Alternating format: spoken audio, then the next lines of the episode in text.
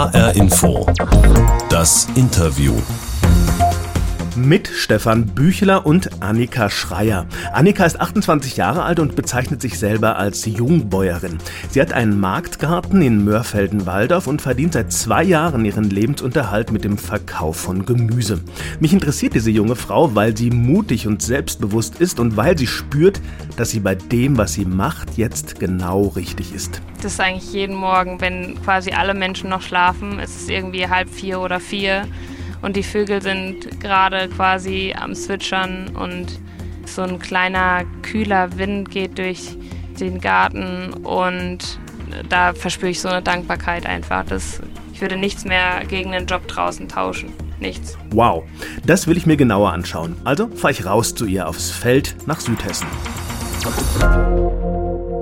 Hallo Annika. Hi. Vielen Dank für die Einladung hier nach Mörfelden. Wir sind nicht im Studio, wir sind nämlich heute draußen auf dem Feld, sozusagen mitten im Gemüse und das kann ich hier auch schon schön sehen. Du hast, glaube ich, hier knapp 4000 Quadratmeter, die du bewirtschaftest.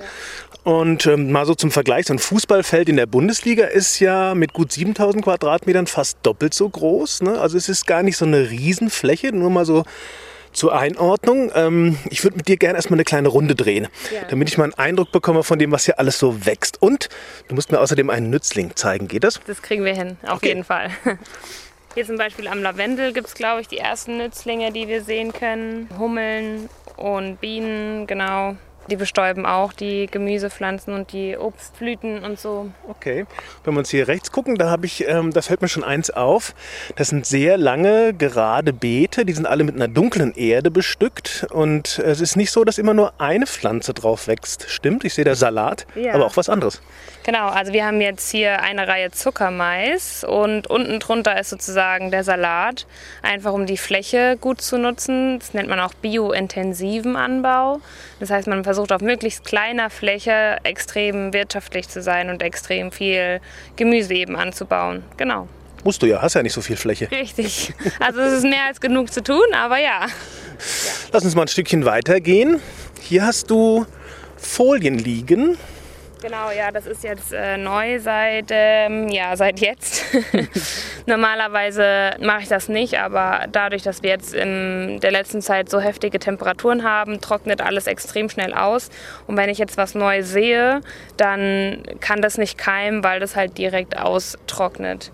Und die Folie schützt sozusagen, ich habe die weiße Seite nach oben gemacht, sodass es, das Licht auch ein bisschen reflektiert wird. Und die schützt eben den Boden vor Austrocknung, dass das Saatgut auch keimen kann. Und sobald das Saatgut gekeimt ist, wird die Folie runtergenommen und dann brauchen die Pflänzchen ja auch Sonnenlicht. Auch wieder hier dieses lange, gerade Beet mit der schwarzen Erde, das da ganz nach hinten geht.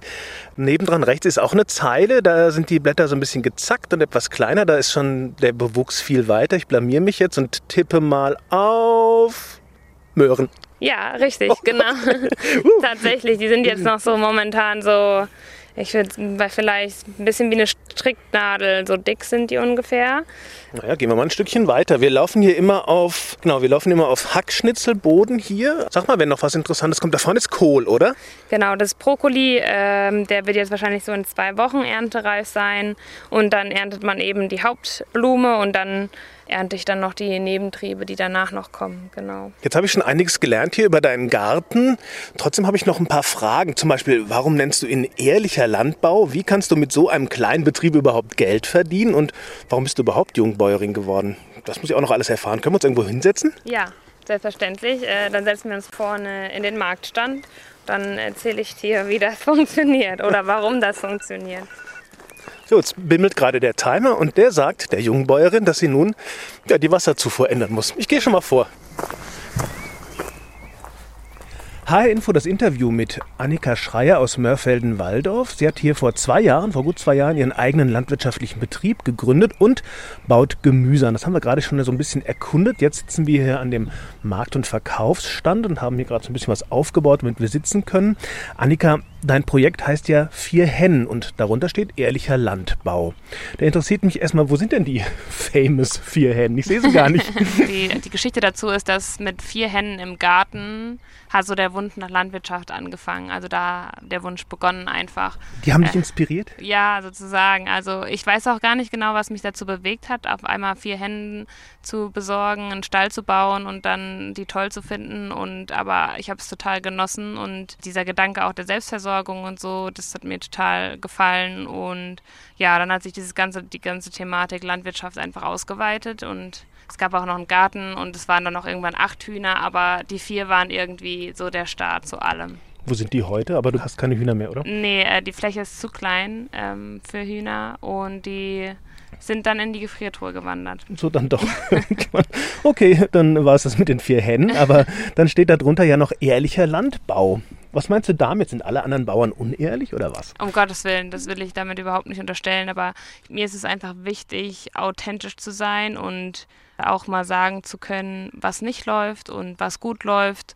Und mir ist es wichtig, dass alle herkommen können und sehen können, wo was wächst und wie was wächst und mhm. was Transparenz, dann wahrscheinlich ja, das Stichwort. Ähm, genau. Ist dir das wichtig, äh, Transparenz in dem Zusammenhang, auch weil das vielleicht ein Gegenmodell ist zu einer Lebensmittelindustrie, wo wir immer gar nicht so genau wissen, was da in die Supermärkte kommt? Absolut. Ja, ja Transparenz und aber auch Authentizität. Also das vergisst man halt auch häufig, dass bei so einem Produkt, egal ob das jetzt äh, ein Apfel oder die Nudeln sind, da steht immer ein landwirtschaftlicher Betrieb dahinter. Da stehen Familien dahinter, manchmal Generationen, die den Betrieb aufgebaut haben und ja, die es auch häufig nicht einfach haben. So und einfach um das so ein bisschen näher zu bringen wieder. Das heißt, da steckt auch eine Menge Überzeugung dahinter, das höre ich schon raus, oder so? Muss es auch, sonst ja? würde man es nicht machen. Diesen, der Job ist 24-7, es ist kein, es ist kein Job und es ist, es ist ein Lebensstil und man muss leidenschaftlich passioniert sein, sonst glaube ich, würde sich keiner dafür entscheiden. Und deswegen ist meiner Meinung nach auch das so besonders und sollte das ein bisschen mehr gewertschätzt werden, weshalb es wichtig ist, die Leute mitzunehmen und zu erklären und ehrlich zu sein, transparent zu sein okay. und so weiter. Transparenz ist ein Stichwort, das habe ich auch auf deiner Internetseite gefunden. Ein anderes, was da steht, ist äh, unbelastete Lebensmittel. Hat das was mit dem Nützling zu tun, den wir gerade gesucht haben? Ja, auch. Also das hängt alles miteinander zusammen. Aber unbelastet ähm, war jetzt in dem Sinne gemeint einfach, dass ich weder ähm, künstliche Pflanzenschutz und Düngemittel einsetze, sondern das ist halt eben alles äh, natürlichen Ursprungs.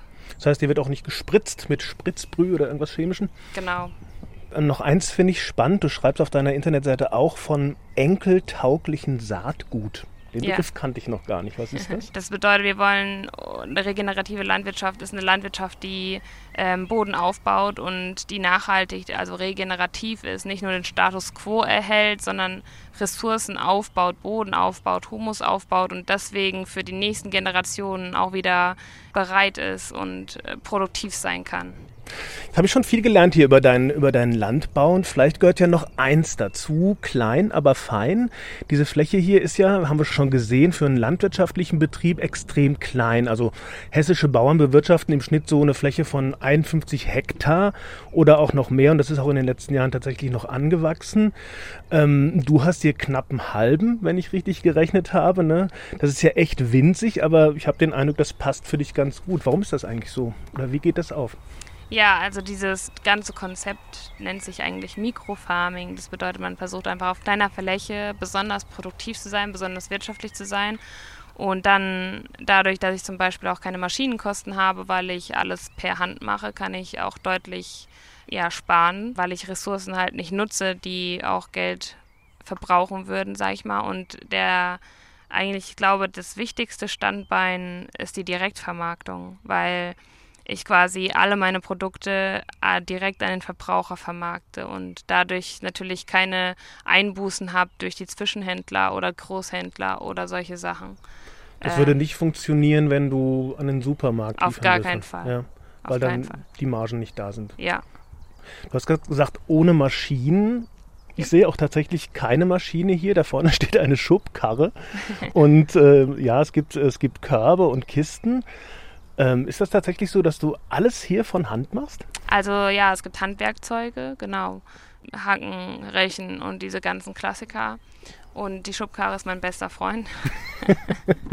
Aber es gibt tatsächlich keinen motorisiertes, elektrisches, Ge also das gelogen. Ich habe jetzt eine Akkusense.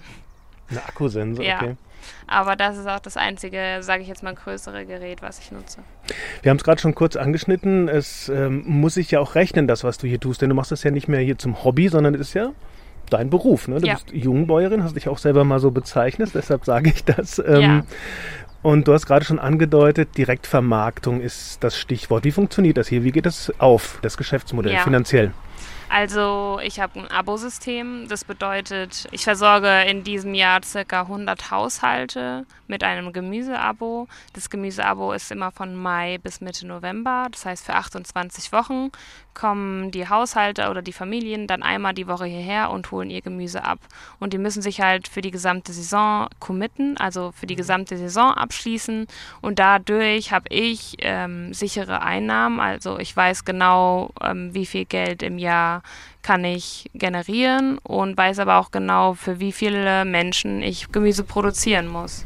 Ich wollte gerade sagen, das hat ja zwei Seiten. Das ist ja auch ein Versprechen von dir, dass du zu jeder, zu jeder Zeit diese Kisten voll machen kannst. Ja. Ne? Das musst du dann auch liefern. Ja, das ist auch äh, nicht so, also das, äh, ja, die eigenen Ansprüche sind immer sehr hoch, deswegen stößt man da auch immer mal wieder an seine, an seine Grenzen. Da gibt es zum Beispiel noch andere Modelle wie die solidarische Landwirtschaft, die das dann so ein bisschen gemeinschaftlich tragen und wenn Ernteausfälle sind, ist es nicht ganz so dramatisch. Aber tatsächlich äh, bin ich so eng mit meinen Kunden, die teilweise schon Freunde geworden sind, dass ich glaube auch dort quasi niemand was sagen würde oder total enttäuscht wäre, wenn mal einfach irgendwas nicht funktioniert. Und das ist halt auch das Schöne an der Direktvermarktung, an der persönlichen Beziehung zu meinen Kunden. Ich sehe die jede Woche. Ich kann mm, jede Woche mit jedem äh, Smalltalken und ähm, genau. Ganz anderes Geschäftsmodell, als in den Supermarkt zu gehen. Gehe ich recht in der Annahme, dass im Moment Zwiebeln, Kohl, Kohlrabi, Brokkoli, Mairüben, Möhren, Knoblauch, Zucchini und Kopfsalat in der Kiste sind? Ja, das Steht da war, an der genau, Tafel. das war jetzt letzte Woche, genau. Ah ja, das ist das, was alles gerade- Mhm. für nächste Woche, die sind dann erst am Mittwochabend, genau. Aber ja, so in un ungefähr sieht die Kiste auch in der nächsten Woche, also in dieser Woche aus, ja. Sehr gut. Ähm, du bist also die Bäuerin mit der Box und äh, wir von HR Info, das Interview, sind ja die Sendung mit der Box. Also unsere Gesprächspartner bekommen immer von uns eine kleine Überraschung, die wir in so eine Box reintun, eben in diese Interviewbox. Ich habe dir auch eine mitgebracht. Bin Mag- schon ganz gespannt. Ja, mach mal auf, guck mal rein, hol mal raus. Was Okay. siehst du? Was siehst du? Ach, die hat gar keinen. Oh, eine Handel. Ich würde schätzen, fünf Kilo, nee, zwei Kilo. Gleich professionell in die Hand genommen. Kannst du damit was anfangen? Ja, auf jeden Fall. Äh, Also ich habe auch äh, ein Fitnessstudio in meiner Wohnung. Also, weil man könnte den Job, glaube ich, auch nicht machen, wenn man nicht auch fit wäre. So. Das hat mir nämlich jemand erzählt, dass du, ich glaube, du hast es bei Insta oder so Ja. mal ge ge gezeigt, dass du wirklich auch äh, ja, Krafttraining Ja, machst. Braucht ja. man das? Absolut. Also ich merke genau, wenn ich vier, fünf Wochen nichts gemacht habe, weil es einfach zeitlich nicht hingehauen hat, dass ich ähm, ja dann Rückenschmerzen bekomme und so und auch das Dehnen, aber auch ja die Bewegungen sind halt häufig auch, sage ich mal, ungesund.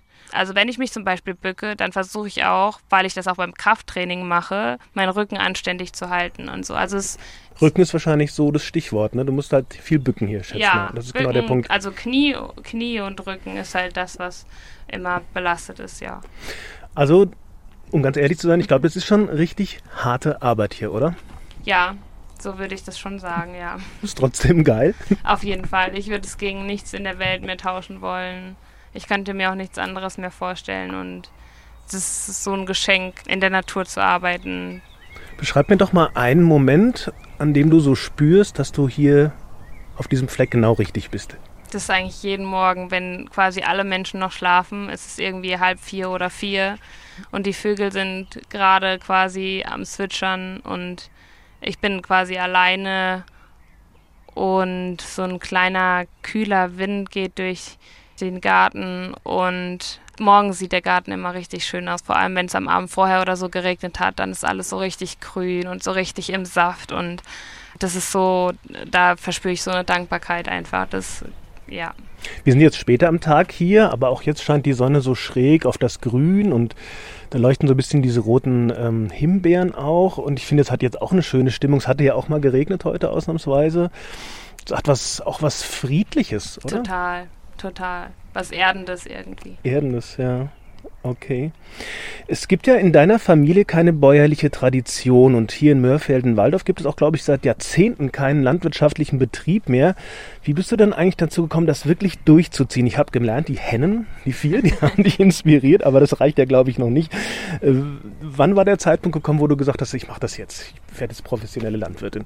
Das ist dann so nach und nach gewachsen. Es gibt jetzt keinen Moment, wo ich sagen könnte, okay, da war dann quasi, war der ausschlaggebende Momentfaktor oder so, sondern es war dann so, ja, so ein schneller schleichender Prozess. Also der hat sich so ein eingeschlichen. Ja, der hat sich so eingeschlichen, der Prozess, und dann ist er halt, also dann war halt der Stein im Rollen und dann, da gab es dann kein Zurück mehr. Und dann habe ich quasi alles konsumiert, was man konsumieren kann an Büchern, Videos, Seminare. Ich habe mir andere Beispiele angeschaut, ganz, ganz tolle Betriebe und, und ich habe halt auch so ein bisschen so eine Mentalität, so jetzt erst recht oder ach, ich bin nicht naiv, sondern ich schaffe das und so ja. und ich glaube, das ist auch so ein bisschen das, was mich dann auch angetrieben hat vielleicht. Du hast Umweltmanagement studiert, ja. stimmt das? Habe ich gelesen. Mhm. Da wäre ja auch wahrscheinlich so ein Bürojob bei einer größeren Firma möglich gewesen. Ja. Für dich keine Option? Nein. Keine Ahnung, was ich mir dabei gedacht habe. Also, aber jetzt äh, würde ich halt rückblickend sagen, äh, total verrückt. Also ich würde nichts mehr gegen einen Job draußen tauschen. Nichts. Hm, du hast es gefunden, das ist doch total schön, oder? Jetzt, ähm, hast du gesagt, du hast äh, dich, äh, du hast dich umgehört, du hast bei anderen geguckt, was die machen. Ich kann mir jetzt auch gar nicht so vorstellen, dass du das hier wirklich alles so ganz alleine machst. Ähm, Gibt es da niemanden, der dir hilft? Oder gibt es so ein, so, was weiß ich, ein Netzwerk der südhessischen Kleinbäuerinnen oder so? Wie bist du, wo bist du aufgehoben? Also tatsächlich, ich habe die, seit diesem Jahr jemanden, der mir ein paar Stunden in der Woche hilft und äh, ist ganz erstaunlich. Das klappt ganz wunderbar. Da bin ich auch total glücklich drüber und äh, weiß nicht, wie ich es die Jahre davor ohne geschafft habe. Dein Freund ist auch Landwirt, Richtig. aber der ist weit weg, ne? ja, genau, der ist anderthalb Stunden entfernt. Aber trotzdem, das ist auch besonders, dass man, wenn man mal einen Heulkrampf hat oder weil weil irgendwas wieder nicht funktioniert hat oder weil irgendwas total dramatisch ist oder es nicht regnet oder oder oder jemanden anrufen zu können, der da in, in der Sache steckt und das nachempfinden kann. Das ist extrem viel wert, weil ansonsten fühlt man sich ganz, ganz schnell einsam und alleingelassen irgendwie, weil es halt einfach immer existenziell ist jedes Ereignis so. Wollte ich gerade nachfragen, ähm, gab, es, gab es diese Momente, wo du gedacht hast, so, jetzt habe ich es echt verkackt, jetzt, jetzt läuft es nicht mehr, jetzt bin ich am Ende so. Also du hast gerade gesagt, ein Weinkrampf, das klingt ja schon heftig. also das liegt vielleicht auch an meinem emotionalen Gerüst so, was vielleicht nicht ganz so stabil ist. Nee, aber ähm, ich hatte bis jetzt noch keinen totalen Reinfall oder so. Im Nachhinein kann man das dann immer sagen, aber in dem Moment ist es halt total dramatisch.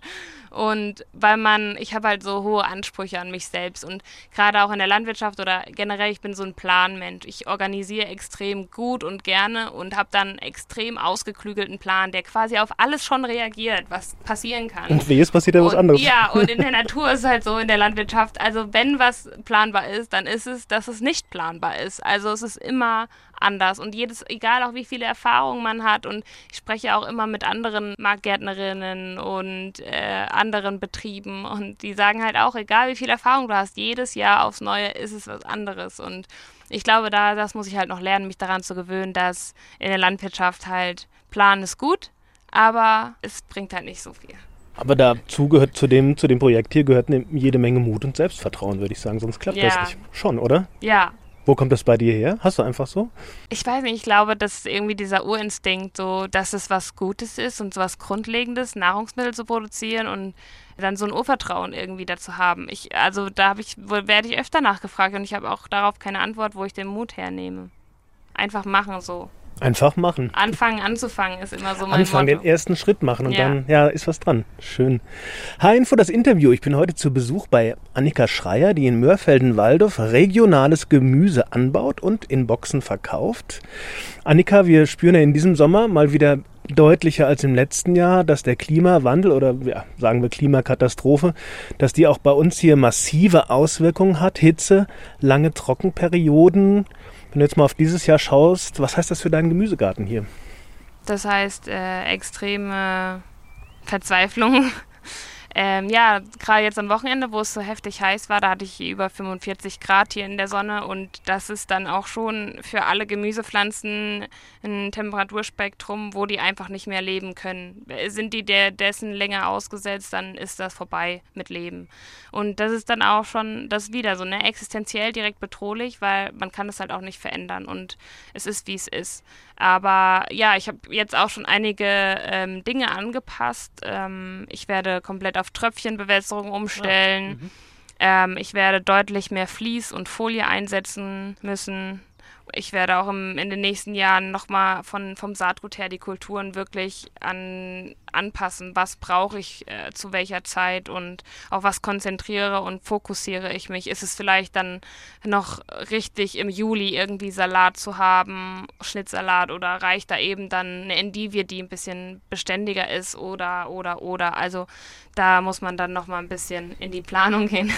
naja, ist ja kein Ding, oder? Ja. Tröpfchen, Tröpfchenbewässerung, glaube ich, wenn wir das kurz erklären, heißt, du, du verlegst dann hier ähm, Schläuche, aus denen sehr wenig Wasser wahrscheinlich über Nacht austritt, sehr kontinuierlich, anstatt so mit der Gießkanne drüber zu gehen. Ne? Genau, also momentan habe ich äh, viele Impulsregner die das oberflächlich sozusagen bewässern, also von oben. Und Tröpfchenschläuche haben quasi alle 30 Zentimeter ein Löchlein und da fließt dann ungefähr zwei Liter in der Stunde Wasser raus. Das ist sehr viel effektiver wahrscheinlich. Ja, genau. Es, ist, es hilft ähm, auf jeden Fall beim Wassersparen. Das halt, ist direkt bei der Wurzel. Wasser verdunstet mhm. nicht und oder fliegt direkt weg in, im Wind und so. Wenn ich jetzt an den Wald denke, da wird ja auch gerade massiv drüber nachgedacht, wie man den sozusagen Klimafolgen festmachen kann. Und da wird auch über, immer wieder über neue Arten nachgedacht. Ist das hier auch eine Option, einen anderen Salat oder eine andere Möhre? Oder ja, das, also ja? tatsächlich nicht unbedingt andere. Ja, Sortenanpassungen. Es gibt ja auch äh, ganz Sorten, die sehr, sehr an das Klima, also an auch ein Mikroklima angepasst sind. Also an ein Klima, was jetzt hier vor Ort herrscht. Aber auch das ist ja nicht mehr so planbar dank Klimawandel. Aber zum Beispiel Bäume, Beschattungen zu kreieren, das habe ich ja auch schon begonnen. Ich habe auch schon acht Obstbäume gepflanzt. Und Ziel ist und auch. Das ist noch recht klein, das sind die, ja, die da am Weg stehen. Ne? Die sind jetzt schon sechs oder sieben Jahre alt. Aber ja, oh, so lange dauert es noch eben, ein bisschen, ja. bis so ein Bäumchen halt wächst. Ist das für dich auch ein gutes Gefühl? Es gibt ja immer so zwei Seiten, wie man auf diese Klimakatastrophe reagiert. Irgendwie verzweifelt oder ähm, man, man will es gar nicht wahrnehmen. Ähm, und ich spüre das bei vielen jungen Menschen, da würde würd ich dich jetzt auch zu zählen aus meiner Perspektive, auch so eine, ja, eine wirkliche Verzweiflung da ist, weil man sich auch oft so hilflos fühlt. Ähm, ist es gut, wenn man was tun kann, also wenn man ein bisschen wenigstens darauf reagieren kann und sehen kann, es geht doch vielleicht auch irgendwie weiter? Ja, also ich würde das Gefühl ohnmächtig beschreiben. Ja. Und ja, auch da wieder mein Motto anfangen anzufangen. Also wenn man Was nichts, tun? Man, wenn man keine Veränderung, also wenn man nichts verändert, dann kann sich auch nichts verändern, so.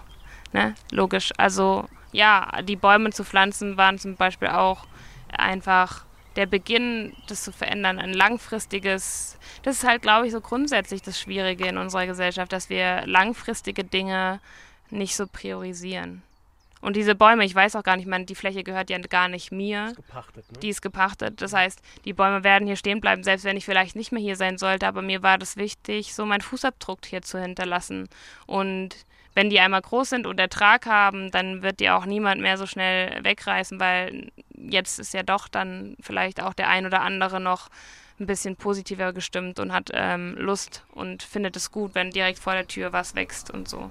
Du hast es gerade kurz angedeutet, wir so, unsere Gesellschaft ist immer schnell dabei, gerade mal so um eine Kurve noch zu gucken und den nächsten, ja. das nächste Jahr im Blick zu haben. Politik leider auch, nächste Wahlperiode oft. Ähm, hat dich, hat das dein Denken verändert, hier auf dem Feld zu arbeiten? Extrem. Ja, schon allein, weil ich so wetterabhängig bin und den Naturgewalten so ausgesetzt bin und schon allein deswegen ist alles Materielle irgendwie so sinnlos.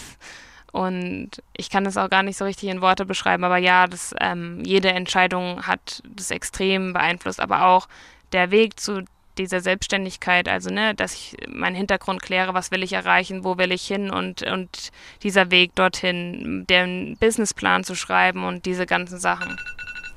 Oh, der mein Wecker. klingelt schon wieder. Das wäre jetzt was? Das wäre wieder Sprenger umstellen. Okay, dann äh, bringen wir das jetzt hier noch zum Ende und dann kannst du deine Springer umstellen. Aber du wolltest den Satz vielleicht noch zu Ende bringen? Genau, der Weg, äh, den Businessplan zu schreiben und mir langfristige Ziele zu überlegen, wo ich hin will und ne, im Job ist ja normalerweise, man geht dann einfach mal, den, macht den Job einfach mal und dann, wenn er nichts ist, dann macht man halt einen anderen so. Aber also wenn man sich halt einmal entscheidet, irgendwie in Landwirtschaft zu gehen, dann, also dann ist es, glaube ich, schon so was Langfristiges so. Dann hinterlässt man Spuren wie du dann auch? Hoffentlich, vielleicht ja. Mit den ich Bäumen. hoffe es, ja. ja. Bist du optimistisch? Mutig bist du, haben wir gesehen. Ähm, Selbstvertrauen hast du. Bist du auch optimistisch? Hm, schwierig. Manchmal so und manchmal so. Tagesformabhängig. Ich glaube, ich bin auch mit Lukas ist es, also mit meinem Freund ist es immer so, jeder besetzt genau den Stuhl, den der andere gerade braucht und das ist auch ganz, ganz wertvoll.